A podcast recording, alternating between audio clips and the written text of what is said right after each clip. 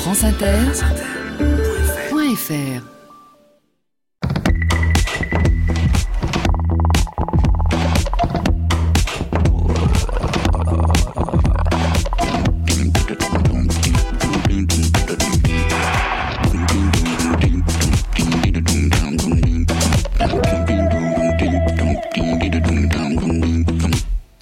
Bonjour à tous. Sur les épaules de Darwin, sur les épaules des géants. Se tenir sur les épaules des géants et voir plus loin, voir dans l'invisible, à travers l'espace et à travers le temps. Percevoir les battements du monde, le chant du vivant, ce chant que nous avons commencé à entendre avant même notre naissance. Dans la pénombre, avant de voir, nous avons entendu. Nous avons entendu le son de la voix de notre mère, les battements de son cœur et l'écho en elle de la rumeur du monde. Nous avons vécu, flotté, dormi, rêvé, sans respirer. Puis,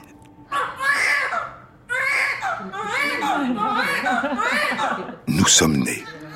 Et en plongeant dans le froid, le bruit et la lumière, nous avons soudain pour la première fois empli nos poumons d'air et poussé notre tout premier cri.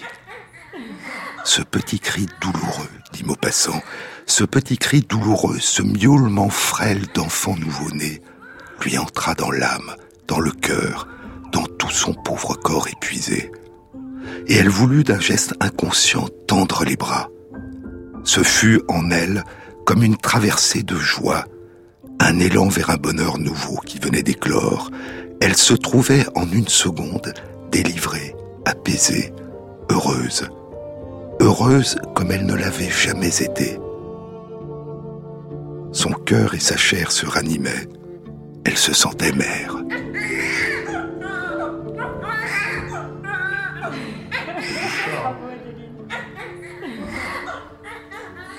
C'est un amour dont je n'avais littéralement pas idée, dit l'écrivaine Marie Dariussec. J'en avais entendu parler. Je le constatais parfois autour de moi, je l'imaginais, et je pouvais le concevoir, mais je ne savais pas qu'il me concernait. Quand le bébé est né, la stupéfaction et l'amour se confondaient. Je l'aimais et je l'admirais d'être là, d'avoir surgi de façon si incongrue, si insolente. Il m'était difficile de croire que les autres bébés font de même. Dans la salle d'accouchement, nous étions quatre, le père du bébé, l'accoucheur, l'infirmière et moi. Tout à coup, nous sommes cinq. Sa présence est stupéfiante, incompréhensible. Ses petits pieds qui gigotent, ils cognaient dans mon ventre. Je ne peux pas croire qu'il soit sorti de moi.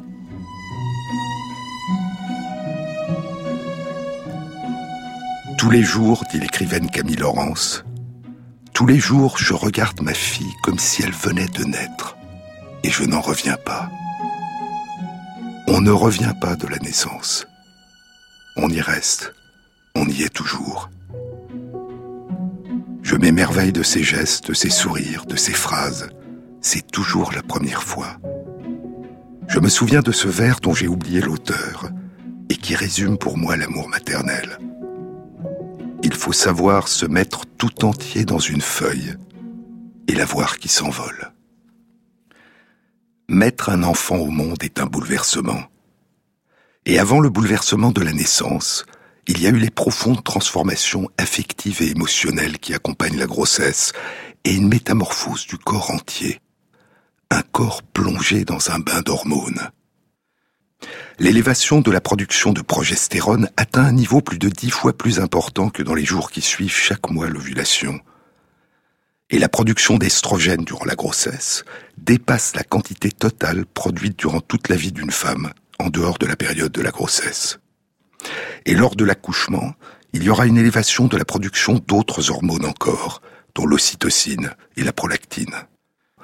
Des études ont montré que durant la puberté, l'élévation soudaine de la production des estrogènes et de la progestérone chez les filles et de la testostérone chez les garçons a un effet important non seulement sur les transformations du corps et sur les changements de représentation et de comportement qui accompagnent l'adolescence, mais aussi sur la réorganisation anatomique du cerveau.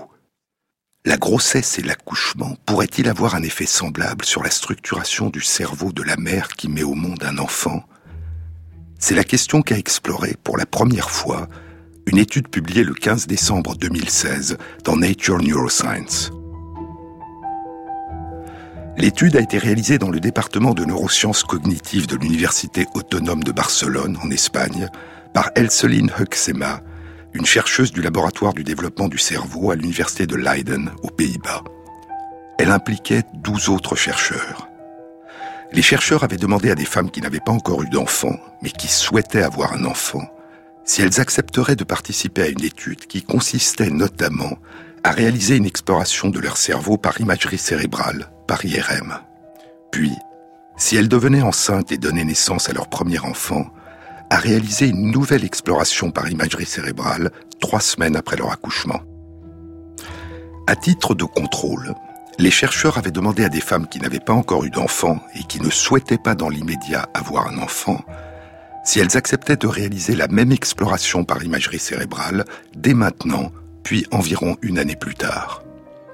Sur les 43 femmes qui désiraient avoir un enfant, 25 sont devenues enceintes et ont donné naissance à un enfant.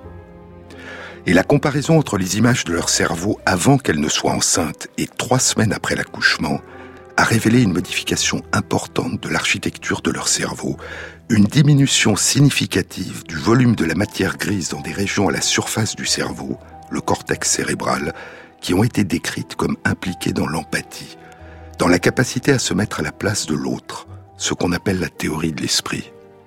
La seule autre modification détectable dans leur cerveau était une diminution du volume de l'hippocampe, une région du cerveau qui joue un rôle essentiel dans l'inscription des souvenirs dans la mémoire durable. Mais les tests réalisés chez ces mères n'ont détecté aucune diminution de leur capacité de mémorisation. Cette diminution du volume de l'hippocampe traduit donc peut-être une modification des processus de mémorisation, mais pas une diminution de la capacité de mémorisation. Aucun changement dans la structure du cerveau n'a été observé chez les 20 femmes qui ne souhaitaient pas avoir d'enfants dans l'immédiat et qui ne sont pas devenues enceintes durant cette période. Les modifications de l'architecture du cerveau des femmes qui avaient donné trois semaines plus tôt naissance à un enfant étaient-elles liées à leur grossesse et à leur accouchement, ou au premier lien avec leur enfant, et au stress et à la privation de sommeil qui sont liés au bouleversement des habitudes de vie dues à la présence exigeante d'un nourrisson? Pour tenter de répondre à cette question, les chercheurs avaient aussi demandé aux compagnons des femmes qu'ils allaient explorer, des compagnons qui n'avaient eux-mêmes pas eu d'enfants auparavant, s'ils acceptaient de réaliser les mêmes explorations par imagerie cérébrale en même temps que leurs compagnes. Et l'étude indique l'absence à environ un an d'intervalle de toute modification détectable de l'architecture de leur cerveau. Et ainsi, même si l'implication des pères dans les soins et l'attention au nouveau-né est rarement aussi intense que celle des mères, ces résultats suggèrent que l'arrivée d'un nourrisson dans le foyer n'est probablement pas la cause principale des modifications du cerveau observées chez les mères qui donnent pour la première fois naissance à un enfant. Pour explorer plus avant chez les jeunes mères les effets possibles des modifications de l'architecture de leur cerveau, les chercheurs leur ont demandé pendant qu'elles étaient dans l'appareil d'imagerie cérébrale, de regarder des photos de leur bébé ou d'autres bébés. Et lorsqu'elles regardaient des photos de leur bébé, les régions de leur cerveau qui s'activaient le plus étaient les régions qui s'étaient modifiées, ces régions du cerveau impliquées dans l'empathie et dans le lien affectif qui rattache la mère à son nouveau-né. Ces deux premiers mois qui ont suivi sa naissance, dit Marie Dariussec, je n'étais au monde qu'à demi. N'entendant qu'à demi ce qu'on me disait, ne voyant qu'à demi les gens, lisant mal les livres. La moitié de mon cerveau était à lui. Avait-il assez chaud? Respirait-il bien? Ne l'avais-je pas entendu geindre? C'était une forme de folie. J'étais en contact permanent avec un autre monde, comme une extraterrestre percevant sans répit dans sa boîte crânienne les échos de sa planète d'origine. J'étais doué d'ubiquité, de suprasensitivité. Et plus tard, dans cette maison où nous passons nos vacances, j'écris dans le jardin. Le bébé dort dans une pièce calme, fraîche, à l'abri des chats et des courants d'air. Plusieurs portes nous séparent. Pourtant, je sens son réveil. Je me lève, il vient d'ouvrir les yeux. Il joue avec ses mains, il chante, il ne pleure pas encore. Une horloge de plus bat-elle dans mon cerveau Un sixième sens m'est-il échu qui percevrait sans que je le sache, sans que je les guette, ces variations au fond de la maison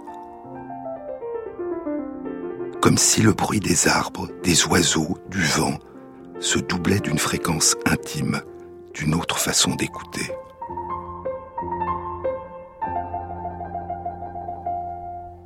Six mois après l'accouchement, les chercheurs ont demandé aux jeunes mères de remplir un questionnaire qui a pour but d'évaluer le degré d'attachement affectif et émotionnel d'une mère pour son bébé. Et les résultats indiquent que plus les changements détectés dans le cerveau, c'est-à-dire plus la diminution de volume de matière grise dans certaines régions du cortex impliquées dans l'empathie était importante, et plus le degré d'attachement affectif de la maman au bébé mesuré par le test était important. Et ainsi, il semble que ces modifications de la structure du cerveau soient associées à un renforcement du lien entre la mère et l'enfant, à une plus grande attention, à une plus grande empathie. Cette réduction du volume de matière grise dans certaines régions de la surface du cerveau est-elle due à une diminution du volume de certaines cellules nerveuses ou d'autres cellules présentes dans le cerveau comme les cellules qui composent les vaisseaux sanguins? Ou est-elle due à un rapprochement entre les cellules nerveuses, à une diminution de la distance qui les sépare, qui traduirait un renforcement de leur connexion? L'étude ne permet pas de le savoir. Mais une étude antérieure, publiée en 2015 dans Social Cognitive and Affective Neuroscience, suggérait l'existence chez des adultes jeunes d'une relation entre une moindre épaisseur du cortex cérébral dans certaines régions du cerveau et une plus grande capacité à interpréter les intentions et les états mentaux des autres, une plus grande capacité à se mettre à la place des autres. Et ainsi, moins peut signifier plus. Une réduction de volume de matière grise dans certaines régions du cerveau impliquées dans l'empathie peut signifier davantage d'empathie, une plus grande intersubjectivité, une plus grande place accordée en soi à l'autre, démunis, vulnérables, qui dépend entièrement de nous. Mais combien de temps peut durer cette empreinte que la maternité inscrit au plus profond de la mère Pour répondre à cette question, Elseline Huxema et ses collègues ont demandé aux 25 mères chez qui ils avaient réalisé l'étude si elles acceptaient qu'une autre imagerie cérébrale soit réalisée deux ans après leur accouchement. Et chez les 11 mères qui n'ont pas été à nouveau enceintes durant cette période, les chercheurs ont refait une étude par imagerie cérébrale deux ans après la naissance de leur premier enfant. L'une des modifications qui avait été mise en évidence trois semaines après la naissance de l'enfant, deux ans plus tôt, une diminution du volume de l'hippocampe, n'était plus décelable deux ans après l'accouchement. L'hippocampe avait retrouvé son volume initial. En revanche, les autres modifications de l'architecture du cerveau, la diminution du volume de matière grise dans le cortex cérébral de certaines régions du cerveau impliquées dans l'empathie, avaient persisté. Elles avaient persisté durant deux ans. Combien de temps encore cette recomposition du cerveau peut-elle persister? Cinq ans? Dix ans? Durant toute l'existence? On ne le sait pas. Mais ce que cette étude suggère, c'est que devenir mère est une véritable métamorphose. C'est, d'une certaine façon, devenir autre. Parfois, les chercheurs peuvent être intimement concernés par leur sujet de recherche. Parfois, dit Borges, les chercheurs sont ce qu'ils cherchent. J'étais enceinte de mon premier enfant quand j'ai analysé les résultats de cette recherche, dit Elseline Huxema. Et malheureusement, je n'ai pas pu réaliser une imagerie de mon cerveau avant et après ma première grossesse. Aujourd'hui, après cette première étude qui a en tout duré cinq ans et demi, Elseline Huxema est à nouveau enceinte. Et oui, dit-elle, oui, cette fois, j'ai fait une IRM avant ma grossesse, et je vais refaire des IRM après avoir donné naissance à mon enfant. Cette étonnante sculpture du cerveau par la maternité qu'a révélé l'étude publiée par Elseline Huxema et ses collègues, Cette étonnante sculpture du cerveau est-elle due aux profondes transformations biologiques du corps induites par la grossesse puis par l'accouchement ou aux profondes modifications psychiques, émotionnelles, affectives que vit une femme qui commence à tisser un lien avec son nouveau-né Ou un mélange des deux L'étude ne permet pas de répondre. Il faudrait, pour explorer plus avant cette question, réaliser la même étude chez des femmes qui s'engagent dans la maternité par l'adoption d'un enfant. Il faudrait réaliser cette même étude chez des femmes qui désirent adopter un enfant avant et après l'arrivée de l'enfant. Sur les épaules de Darwin, Jean-Claude Amezen sur France Inter.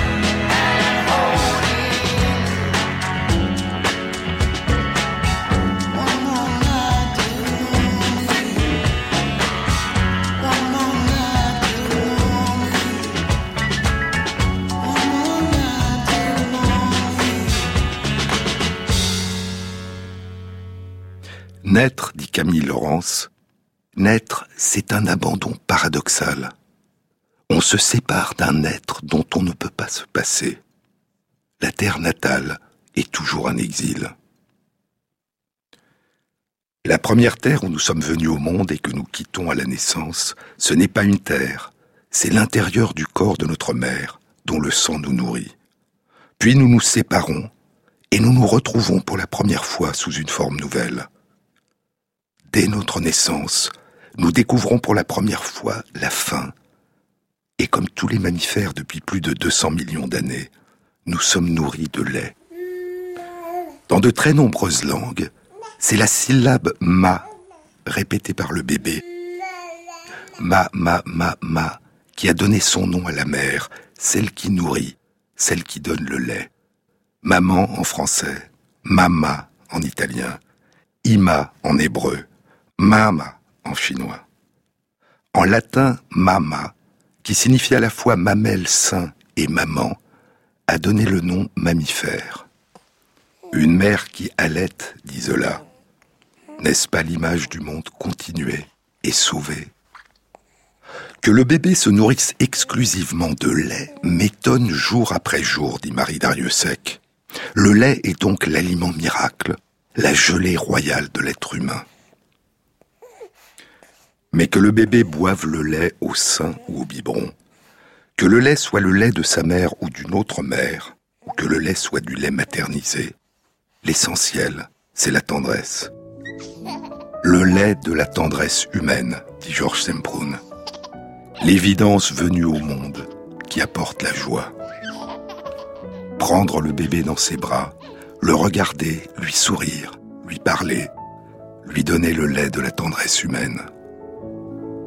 Nous émergeons dans ce creuset ancien, dans la plénitude qui jaillit de la rencontre entre deux êtres, dit François Cheng. La naissance, dit Camille Laurence, la naissance est aussi une connaissance, une co-naissance. Il y a la mère qui met au monde, il y a l'enfant qui vient au monde, ça va ensemble, ça se tient. Toute vie véritable est rencontre, dit Martin Boubert. Au commencement est la relation. Quand la seule chose que nous savons de l'amour, dit la poétesse Emily Dickinson, c'est que l'amour est la seule chose qui existe et que cela nous suffit. Durant notre toute petite enfance, nous sommes incapables de marcher, de parler, de nous nourrir seuls, de nous protéger du froid, de nous protéger des dangers. Et de cette dépendance absolue naît une extraordinaire capacité d'apprentissage et d'adaptation à notre environnement, une sculpture de notre cerveau et de notre esprit par notre environnement humain, social, par la présence des autres. Nous naissons immatures, puis nous nous inventons dans notre relation aux autres. Nos vies débutent sous la forme d'un dialogue sans mots, dit Sirius Tvet. Et sans ce dialogue, nous ne grandirions pas. Dès que nous venons au monde, commence à se tisser notre lien vital avec l'autre. Nous découvrons éblouis le sourire et le regard de l'autre que nous faisons nôtre. Et nous ressentons le besoin des autres qui se penchent vers nous, nous sourient, nous prennent dans leurs bras, nous parlent et nous répondent le premier lien, le tout premier dialogue. Plus le bébé babille, plus nous l'imitons, dit Marie Dariussec. Il forme des syllabes nettes et reconnaissables da, be, re. La propos de ces intonations nous enchante. Nous dialoguons par écho. La maison où le bébé règne est une maison de fous.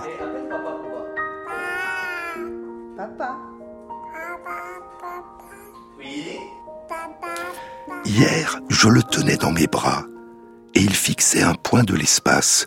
Il tendait la main vers le vide et souriait. Puis, il a semblé écouter.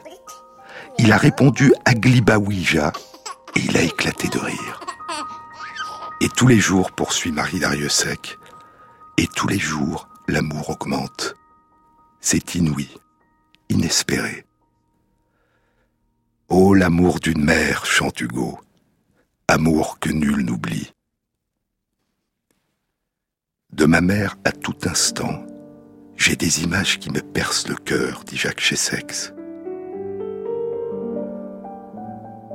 Ma mère à la montagne l'été, paysage d'herbes drues, de fleurs solaires où tremblent des vulcains aux ailes de feu. Toujours son regard azuré, son rire, sa démarche rapide sur la crête. J'ai quatre ans, Ma mère me prend dans ses bras, me berce, en chantonnant une chanson d'une voix claire. Puis elle me repose au sol. Je la vois. Ses yeux ont cette couleur d'avant l'ombre, où le bleu, le gris luisent comme venu du dedans, du cachet en elle que j'aime.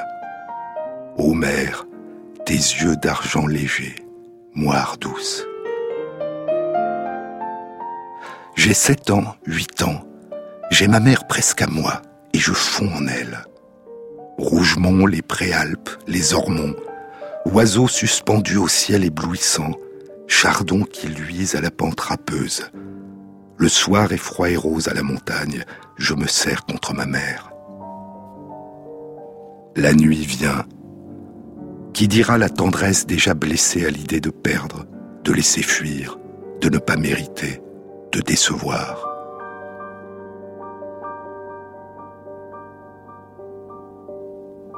La joie et la peur. La peur tragique de ne pas mériter cette joie. La peur que cela disparaisse, la peur de se retrouver seul, abandonné à soi-même. La peur que la présence se transforme en absence. Ce que nous avons appris, dit Emily Dickinson, que ma première connaissance est de toi, dans la lumière chaude du matin, et ma première peur, que l'inconnu t'engloutisse dans la nuit. Et parfois, la déchirure se produit dans la réalité. La perte a lieu, et la mer disparaît dans la nuit. Mais on n'en finit pas de partir à sa recherche, de la convoquer en soi. En sa présence, tout prenait vie. Elle projetait autour d'elle une lumière enchantée, de telle sorte qu'à travers ses yeux, le monde se parait de couleurs éclatantes.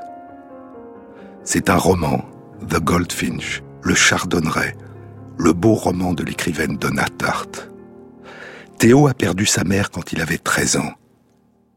Après la mort de ma mère, dit Théo, je déployais des efforts considérables pour avoir son image à l'esprit quand je m'endormais, de façon à peut-être rêver d'elle, sauf que ce n'était jamais le cas.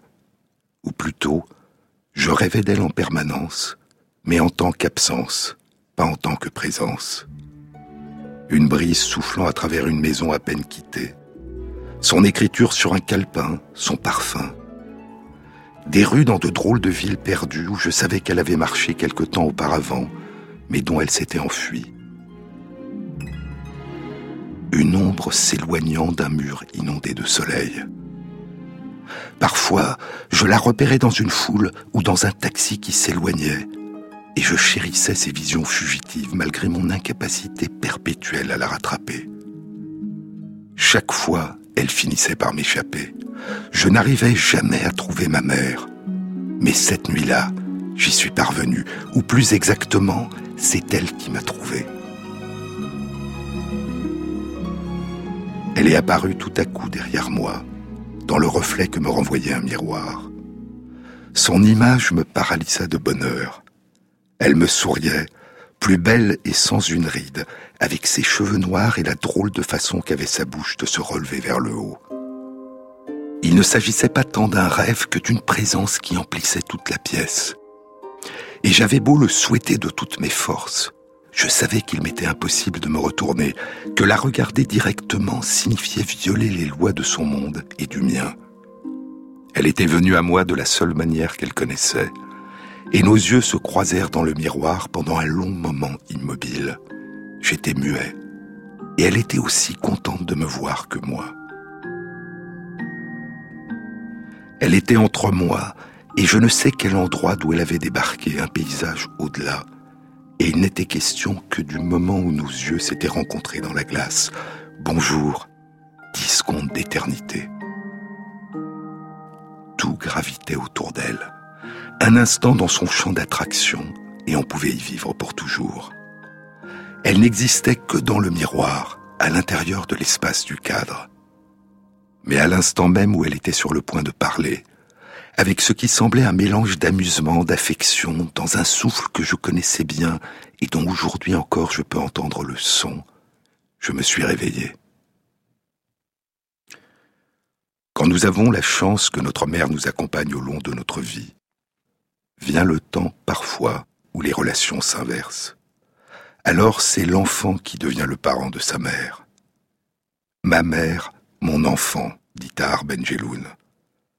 C'est dans un livre empli d'amour, sur ma mère. Le livre commence ainsi. Depuis qu'elle est malade, ma mère est devenue une petite chose à la mémoire vacillante. Elle convoque les membres de sa famille, morts depuis longtemps.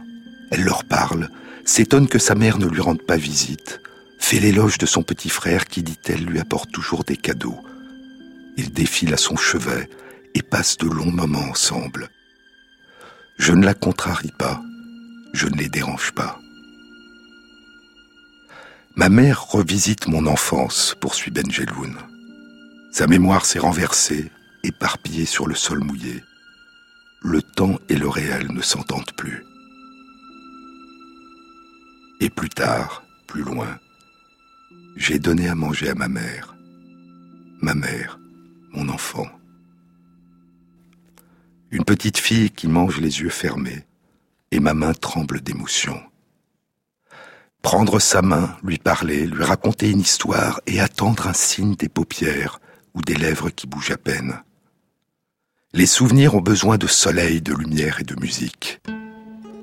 C'est l'été sur la terrasse de la maison de Marchane, face à la mer.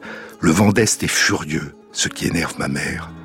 Et elle dit regretter l'époque où elle vivait à Fès, dans la Médina, où jamais le vent ne s'aventurait. Je l'observe, et je la revois serrant un foulard sur sa tête. Dans cette lumière équivoque du passé, des voix se croisent, des regards se mélangent à la recherche d'une belle sérénité. Ma mère a toujours été sereine. Elle n'a jamais perdu totalement cette capacité d'être présente au monde, avec calme et élégance. Elle sourit et ferme les yeux. J'aime ma mère pour ce qu'elle est, pour ce qu'elle m'a apporté, poursuit Benjeloun. Je me dis souvent, que serais-je sans la bénédiction des parents? La bénédiction, cela n'a rien à voir avec la religion, mais on doit respect, assistance et amour à ceux qui nous ont fait. Je n'ai pas honte de revendiquer cette bénédiction. C'est une passion, un fil de soie tendu entre deux êtres, un amour gratuit, simple et évident. Et plus tard encore, le passé ressurgira. Un passé inconnu, avant le commencement, avant même les souvenirs. Un passé qui se réinvente sous la forme des rêves. Je la reverrai jeune et belle, dit Tahar Benjeloun. Je la reverrai enceinte de moi, dans la chaleur de l'été fasci. Je la reverrai à Sidi Arazem, alors que je suis accroché à ses seins. Je la verrai au printemps d'Ifran chez ma tante, légère, heureuse, insouciante. Ces rêves, je les attends, et je serai triste au réveil parce que ma mère ne sera pas là. Je serai l'enfant inconsolé, celui que l'école ennuie et qui préfère l'intimité des femmes et les fêtes des après-midi à la maison. J'irai me réfugier dans le sous-sol, entre les jarres des provisions, et je lui ferai peur je sortirai de là en criant ma joie d'avoir réussi à l'effrayer. Je l'apercevrai dans la foule et elle ne me reconnaîtra pas. Je me réveillerai en sursaut et j'appellerai au secours. J'irai sur la terrasse de notre première maison à Tanger et je regarderai la mer à ses côtés. Je lui parlerai et elle ne m'entendra pas. Je lui dirai qu'elle me manque et elle laissera le vent démêler sa chevelure lui cacher les yeux. Elle n'essaiera pas de refuser le vent. Elle se retournera et partira en voyage avec le vent.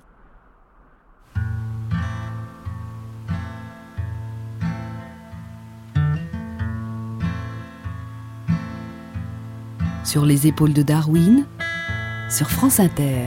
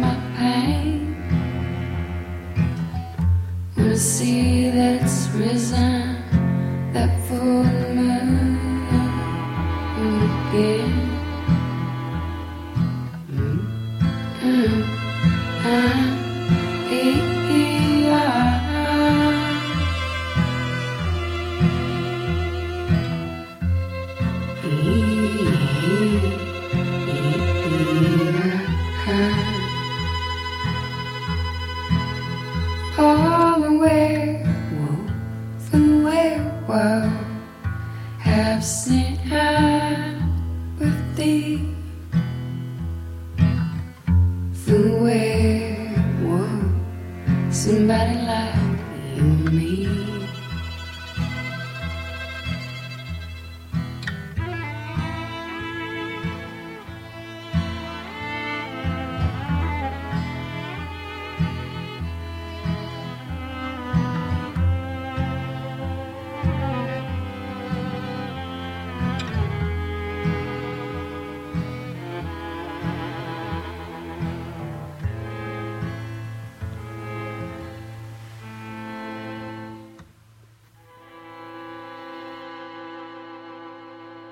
Jean-Claude Amezen.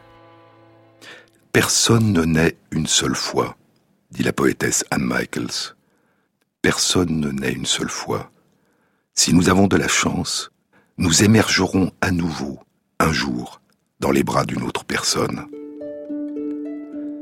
Mais le tout premier amour demeure la toute première promesse, la promesse de l'aube. La promesse de l'aube, c'est le titre de l'autobiographie de Romain Gary, un chant d'amour pour sa mère, empli de tendresse, d'humour, de mélancolie et de détresse. Sa mère, Mina, qu'il appelle Nina, et dont il recréera quinze ans plus tard une étrange réincarnation, Madame Rosa, la mère adoptive du petit Momo, dans un roman bouleversant qu'il a publié sous le nom d'Émile Ajar, La vie devant soi.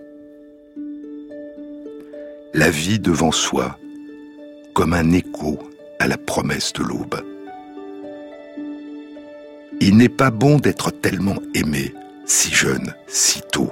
Ça vous donne de mauvaises habitudes, dit Gary dans La promesse de l'aube. On croit que c'est arrivé.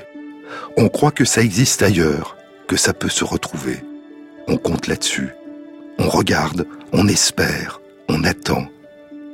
Avec l'amour maternel, la vie vous fait, à l'aube, une promesse qu'elle ne tient jamais. Je ne dis pas qu'il faille empêcher les mères d'aimer leurs petits, poursuit Gary. Je dis simplement qu'il vaut mieux que les mères aient encore quelqu'un d'autre à aimer. Si ma mère avait eu un amant, je n'aurais pas passé ma vie à mourir de soif auprès de chaque fontaine. En juin 1940, après l'armistice, il quitte la France, rejoint le général de Gaulle en Angleterre et s'engage dans les forces aériennes françaises libres. Sa mère lui écrit de Nice. Les premières lettres de ma mère, dit Gary, m'étaient parvenues peu après mon arrivée en Angleterre. Elles étaient acheminées clandestinement par la Suisse, d'où une amie de ma mère me les réexpédiait régulièrement. Jusqu'à mon retour à Nice trois ans et six mois plus tard, jusqu'à la veille de mon retour à la maison, ces lettres sans date, hors du temps, devaient me suivre partout fidèlement. Pendant trois ans et demi, j'ai été soutenu ainsi par un souffle et une volonté plus grands que la mienne et ce cordon ombilical communiquait à mon sang la vaillance d'un cœur mieux trempé que celui qui m'animait.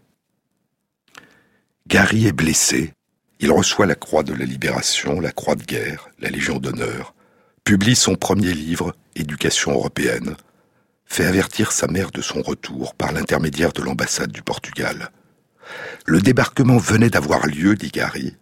Bientôt la guerre allait être terminée et on sentait dans les billets qui me parvenaient de Nice une sorte de joie et de sérénité, comme si ma mère savait qu'elle touchait enfin au but. Il y avait même une sorte d'humour tendre que je ne comprenais pas très bien. Mon fils chéri, voilà bien des années que nous sommes séparés, et j'espère que tu as pris maintenant l'habitude de ne pas me voir, car enfin, je ne suis pas là pour toujours. Rappelle-toi que je n'ai jamais douté de toi. J'espère que quand tu reviendras à la maison et que tu comprendras tout, tu me pardonneras. Je ne pouvais pas faire autrement. Qu'avait-elle bien pu faire? Que devais-je lui pardonner? Un peu plus tard, Romain Gary est de retour à Nice. À l'hôtel pension Mermont où je fis arrêter la Jeep, il n'y avait personne pour m'accueillir. On y avait vaguement entendu parler de ma mère, mais on ne la connaissait pas. Mes amis étaient dispersés. Il me fallut plusieurs heures pour connaître la vérité. Ma mère était morte trois ans et demi auparavant, quelques mois après mon départ pour l'Angleterre. Mais elle savait bien que je ne pouvais pas tenir debout sans me sentir soutenu par elle, et elle avait pris ses précautions. Au cours des derniers jours qui avaient précédé sa mort, elle avait écrit près de 250 lettres qu'elle avait fait parvenir à son ami en Suisse. Je ne devais pas savoir. Les lettres devaient m'être expédiées régulièrement. C'était cela sans doute qu'elle combinait avec amour lorsque j'avais saisi cette expression de ruse dans son regard à la clinique Saint-Antoine où j'étais venu la voir pour la dernière fois. Je continuais donc à recevoir de ma mère la force et le courage qu'il me fallait pour persévérer, alors qu'elle était morte depuis plus de trois ans. Le cordon ombilical avait continué de fonctionner. Le livre est un chant d'amour à sa mère qui lui a donné naissance à Vilno, aujourd'hui Vilnius, la capitale de la Lituanie, qui était alors en Russie, puis après la Première Guerre mondiale, a fait partie de la Pologne. Sa mère qui émigre avec lui en France, et ils s'installeront à Nice en 1928, alors qu'il a 14 ans. La promesse de l'aube se termine par cette extraordinaire preuve d'amour que lui donne sa mère, ce dialogue par-delà la mort, cette présence qui le soutient durant les combats. Mais ce bouleversant hommage rendu à sa mère est une invention d'écrivain. La mère de Romain Gary est morte peu après son départ. Et Gary était tout à fait au courant de la maladie de sa mère, écrit Mireille Sacotte dans son commentaire de La promesse de l'aube. La scène d'adieu à l'hôpital de Nice correspond probablement à leur dernière rencontre. Et il a été informé de la mort de sa mère très rapidement, à Londres.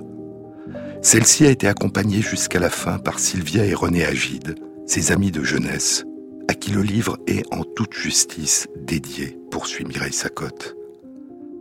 Et sa mère n'a jamais écrit la moindre lettre posthume à lui envoyer. C'est une invention très émouvante et très habile d'écrivain. C'est la façon qu'il a trouvée, au-delà des deux parties consacrées à l'adolescence et à l'enfance, où leur cohabitation va de soi, de continuer à faire fonctionner ce couple dans la troisième partie, celle de la guerre, où non seulement ils étaient séparés, mais où de fait, elle était irrémédiablement muette. La logique du romancier a prévalu sur la fidélité du biographe. Et ainsi, le cordon ombilical a merveilleusement fonctionné entre mère et fils, mais dans l'autre sens. C'est le fils écrivain qui a maintenu en vie sa mère morte pendant toute la durée de la guerre, et non le contraire. Et il s'acquitte ainsi, dit Mireille Sacotte, de sa dette envers elle, en lui offrant quelques années de vie en plus. Quelques années de présence en plus, pour nous, lecteurs, dans les pages d'un livre, et peut-être aussi pour lui, en train d'écrire et de se souvenir. Et de l'imaginer soudain là, auprès de lui. Car le tout premier amour, on le porte en soi, comme une promesse qui n'en a jamais fini de renaître. Laisse le mort aimé revenir, dit Pascal Quignard. Laisse la partition sonner dans le silence, toi. Ce n'est pas ma mère qui est sous terre, dit Tar Benjeloun. Ma mère est là, je l'entends rire.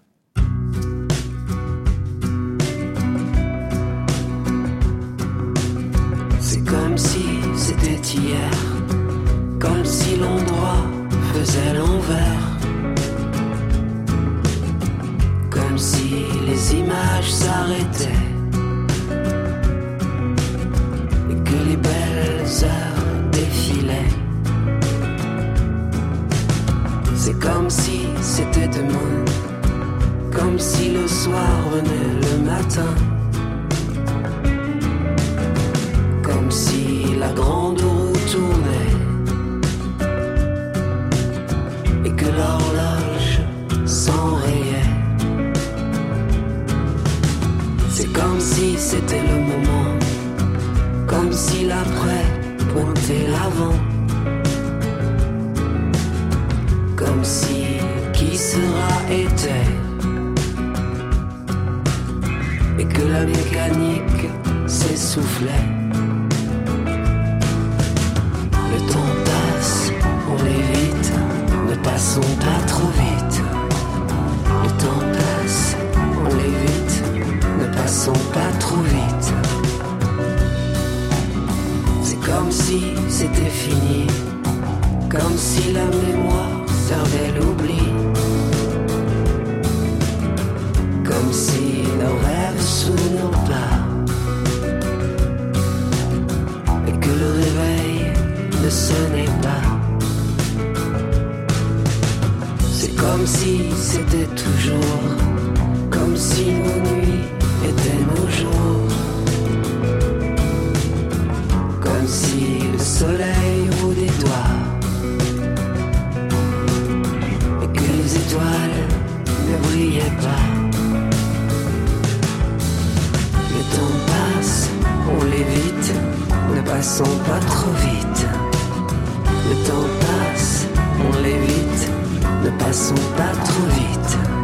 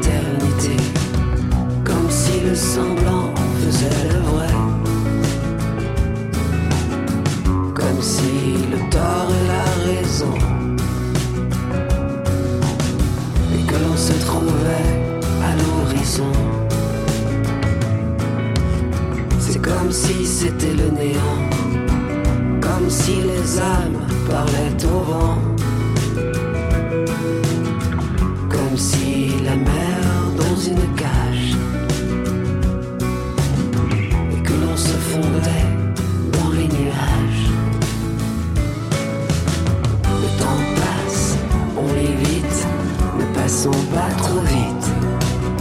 Le temps passe, on l'évite, ne passons pas trop vite.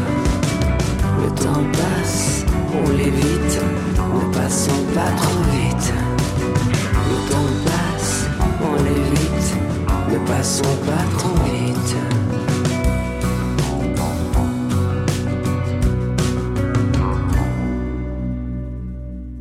France Inter, sur les épaules de Darwin, Jean-Claude Amezen.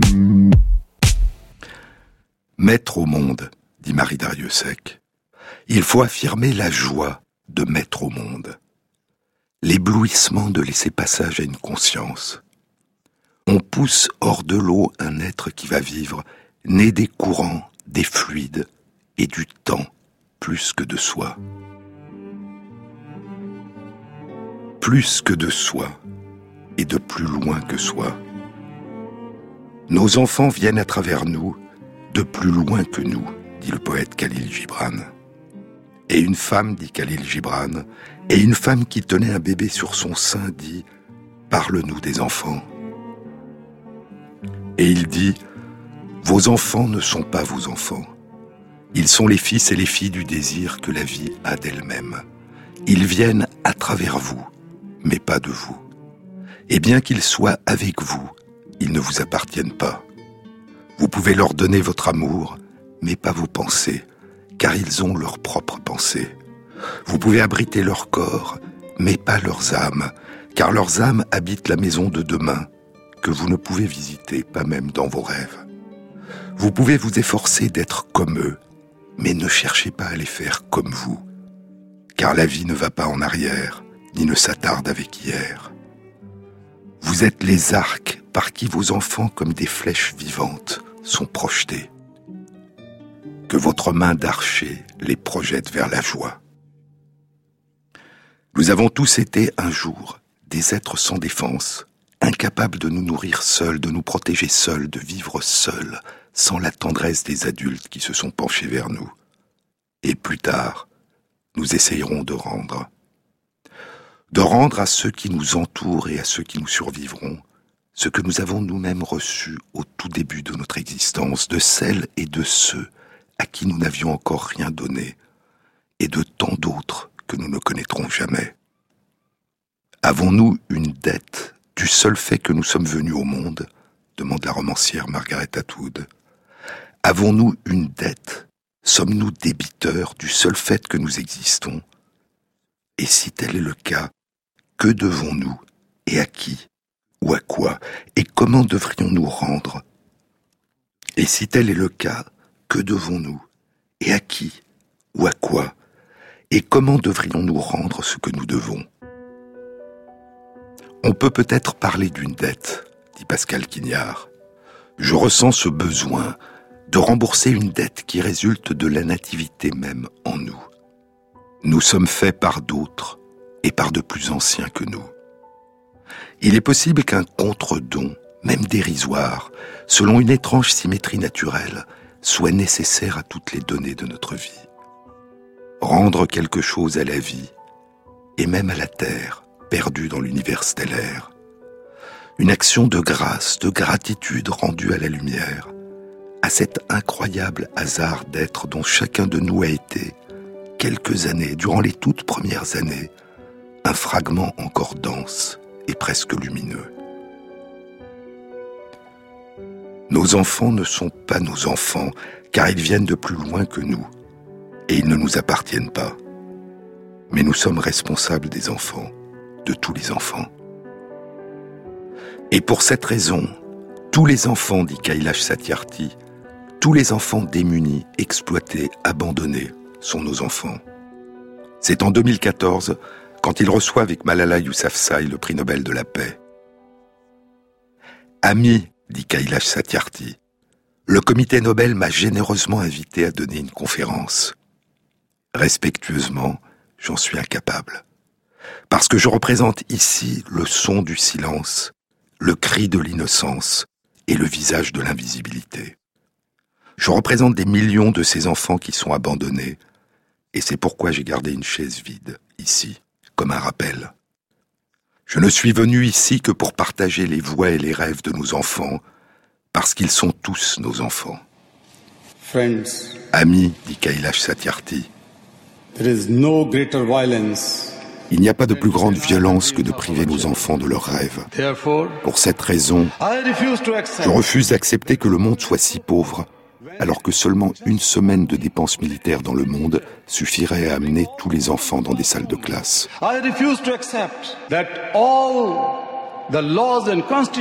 Je refuse d'accepter que toutes les lois et les constitutions, polices et juges soient incapables de protéger nos enfants. Je refuse d'accepter que les chaînes de l'esclavage puissent être toujours plus fortes que la quête de la liberté. Je refuse d'accepter. Mon seul but dans la vie est que chaque enfant soit libre d'être un enfant, libre de grandir et de se développer, libre de manger, de dormir et de voir la lumière du jour, libre de rire et de pleurer, libre de jouer et d'apprendre, libre d'aller à l'école, et plus que tout, libre de rêver.